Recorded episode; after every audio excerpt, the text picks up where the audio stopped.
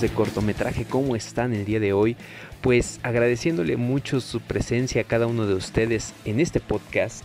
Eh, la verdad es que nos gusta mucho hacer cortometraje, pero realmente creo que no hemos tenido tantas películas actualmente para poder reseñar. Sin embargo, pues esta vez vimos una que nos gustó, pues vamos a decirlo así, nos gustó mucho. Eh, les recomendamos verla. En esta ocasión es una película de Netflix como tal no una película estrenada en cines, pero no por ello quiere decir que sea de menor calidad. Bienvenidos a este podcast y vamos a mencionar que en esta ocasión es patrocinado por Elis Freinet, esta institución educativa con una gran oferta académica que la verdad pues es la, está comprometida con la elaboración de un buen nivel medio superior que la verdad eh, abarca desde la parte de la preparatoria hasta lo que son sus licenciaturas, que ojo con ello, tienen unas licenciaturas en nutrición, enfermería, también en esta parte de eh, creación de enfermeros técnicos y especialidades en enfermería como tal, como es la enfermería quirúrgica, eh, la enfermería en cuidados intensivos y la enfermería geriátrica que próximamente va a estar estrenando esta, esta especialidad, la Elise Freinet, además de sus maestrías, sus maestrías como la maestría en docencia e innovación educativa, eh, la maestría en gestión y dirección de instituciones de salud y la maestría en salud pública. Entonces chequen todo esto, chequen todos los datos que tienen eh, ellos para compartirles porque sé que hay algunos de ustedes que a lo mejor están pensando actualmente, oye pues yo quiero seguir estudiando, yo quiero acabar mi licenciatura, quiero acabar mi prepa también en este caso. Además de que quiero pues a lo mejor superarme y querer estudiar una maestría por parte de, de nuestros seguidores, pues chequen sus redes sociales que van a estar apareciendo en pantalla. Entonces la verdad le agradecemos mucho al Instituto de Estudios Superiores Elis Freinet por patrocinar este programa, así como todo lo que tiene que ver con qué sé yo. Y eh, además de a ellos les agradecemos a ustedes su eh, espera porque si hemos tenido un poquito eh, olvidado esta parte de cortometraje como lo comentaba hace un rato no tanto porque no hayan salido tantas películas sino porque no habíamos tenido la oportunidad de grabarlo pero aquí lo tienen entonces sin más ni más comenzamos hoy hablaremos del hombre gris o The Greyman. Esta película de Netflix protagonizada por Ryan Gosling, Ana de Armas y Chris Evans, además de un gran reparto y con grandes actuaciones, es una película que se acaba de estrenar casi un par, yo creo que hace un par de semanas más o menos, y que está dirigida nada más y nada menos que por los hermanos Russo. Es una de las películas de acción que más me ha gustado con respecto a movimientos de cámara y algunas nuevas, más bien no nuevas, sino eh, adaptadas a este tipo de, de, género que es el género de espías, de eh, no tanto el, género de superhéroes como lo han aplicado los hermanos Russo, pero otra de las cosas que estamos viendo nuevo dentro de toda esta, esta cuestión es que Ryan Gosling nunca yo lo había visto, no recuerdo haberlo visto en una película de acción como un protagonista, como el bueno de la película, por decirlo de alguna manera y tirando madrazos básicamente. Eh, sí es un poquito diferente, además, ojo, con eh, Chris Evans como el antagonista principal.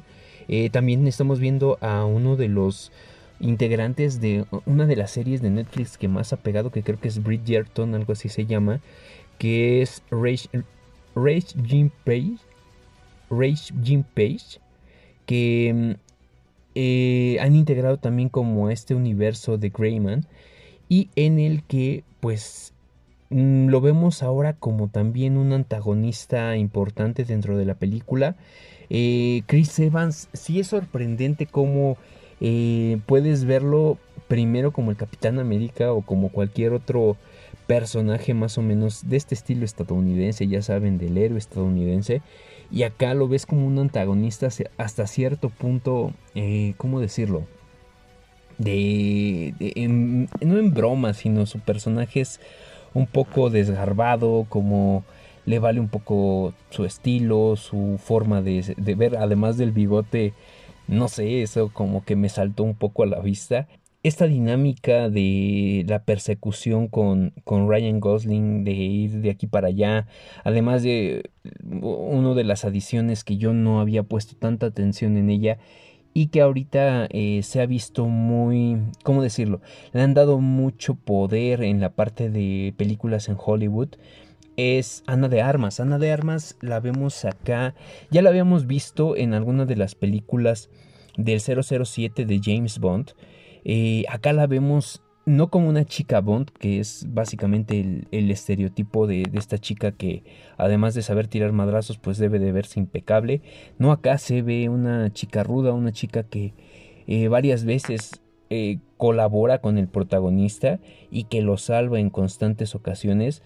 Eh, le dan ese, ese peso a este personaje y la verdad me gustó, me gustó su personaje, pero la dinámica entre los tres, entre Ryan, Ana de Armas y, Chris Evans, eh, es bastante buena. Me gustan mucho las contrapartes que, que, se ven en el guion de parte de, de los dos protagonistas, de protagonista y el antagonista. Y además me gusta también esta dinámica que tienen con la chica que, que tratan de salvar, que tratan de recuperar que es la niña eh, interpretada por Julia Butters. Eh, me, gusta, me gusta esta dinámica que tiene Ryan Gosling con ella y, esta química que, transmiten. Em, dentro de lo que yo comentaba hace ratito con respecto a la, los manejos de la cámara y algunas escenas de acción, cómo van... Eh, se va a muy mamador, perdón, pero en este tipo de plano secuencia me gusta cómo lo han manejado los hermanos Russo. Creo que ya eh, tienen un poco de un sello especial para este tipo de escenas.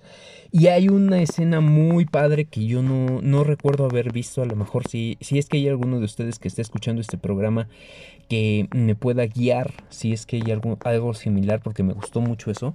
Es eh, tomas que ya se están haciendo con drones. Eh, drones que básicamente van siguiendo al protagonista o en esta persecución eh, van más o menos a la misma velocidad donde van detrás de él y de repente gira la cámara totalmente. Creo que son tomas que se han eh, mejorado gracias a la tecnología.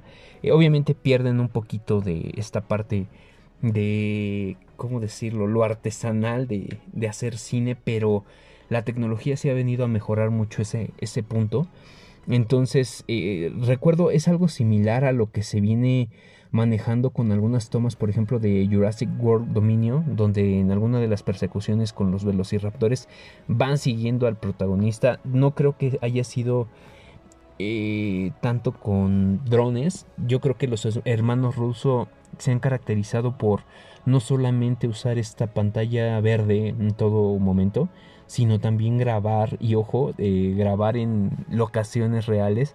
Eh, uno de ellos fue Praga y ellos mencionan que eh, yo creo que en Praga, donde grabaron esta película, pues están como un poco vetados de volver a grabar porque sí tuvieron que cerrar muchas calles y cosas que implicó a través del rodaje. Pero fíjense que no, no, este, no, no demerito nada de ese trabajo, la verdad. Creo que lo hicieron muy bien y lo vienen haciendo muy bien. Están poniendo ese sello distintivo en cada una de las películas que van dirigiendo. Me gustaría a lo mejor verlos en otro tipo de película, película perdón, que no sea acción. Em, y ahí viene lo malo. Eh, ¿qué, es lo que no me gustó de esta película? Eh, la parte de... Mm, ¿Cómo decirlo? Eh, esta, este estereotipo de, del americano en el que todo, todo lo que pasa y todo lo que hace le sale bien, que le pueden enterrar, enterrar un cuchillo siete veces y que no le van a hacer nada, que todavía va a tener la fuerza suficiente para poder seguir y que se ve perfecto en pantalla y que no casi casi no se despeina. Eso no me gusta. Eh, creo que ya las películas de acción deben de ver yo lo, escuchaba con no me acuerdo qué personaje de la comedia. Eh, creo que fue con el tío Robert y creo que es un aporte bastante bueno al cine. Eh, esta parte de cuando el protagonista se está agarrando a chingadazos durante toda la película y que de repente no, pues sí, se, se pone una venda y ya quedó. Y cosas así y de repente también se sueltan unos muy buenos madrazos en la cara, eh, ya sea protagonista y antagonista o con cualquier personaje extra que llegue a aparecer. Y la cara no les pasa nada, o sea, solamente se ve como que tantita sangre, ahí la tantita sangre en la mejilla. Creo que ya estamos saltando en esa parte donde, ¿sabes que Pues ve un poco las consecuencias de que pues soltar un madrazo así no te va a dejar la cara perfecta como la tiene Ryan Gosling.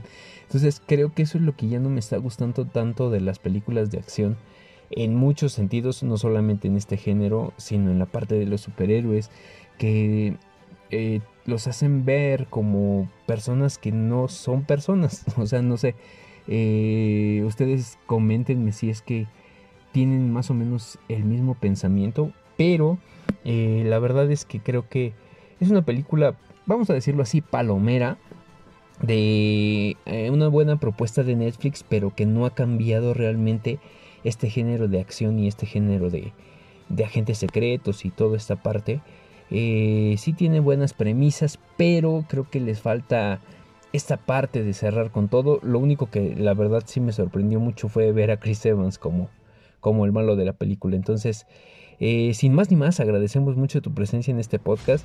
Gracias Elis Reinet por acompañarnos a través de este viaje eh, que nos llevará como destino a la Tuzocón, Tuzocón 2022 en septiembre 3 y 4. No se olviden de seguir todas nuestras redes sociales y las redes sociales de Elis Reinet de la Tuzocón para que puedan tener todos los detalles de aquellos, de todo aquello que va, a estar pasando en, en este magno evento. Y sin más ni más, pues le mandamos un saludo a mis compañeros que forman parte de este proyecto sigan todo lo que tiene que ver con y qué sé yo, lo que es sellazo deportivo, lo que es y qué sé yo, como tal, las entrevistas que se vienen, porque se vienen muy buenas entrevistas. Y también sigan a eh, la parte de cortometraje, también La Mano Cachonda, que pues es un proyecto en el que también estamos colaborando.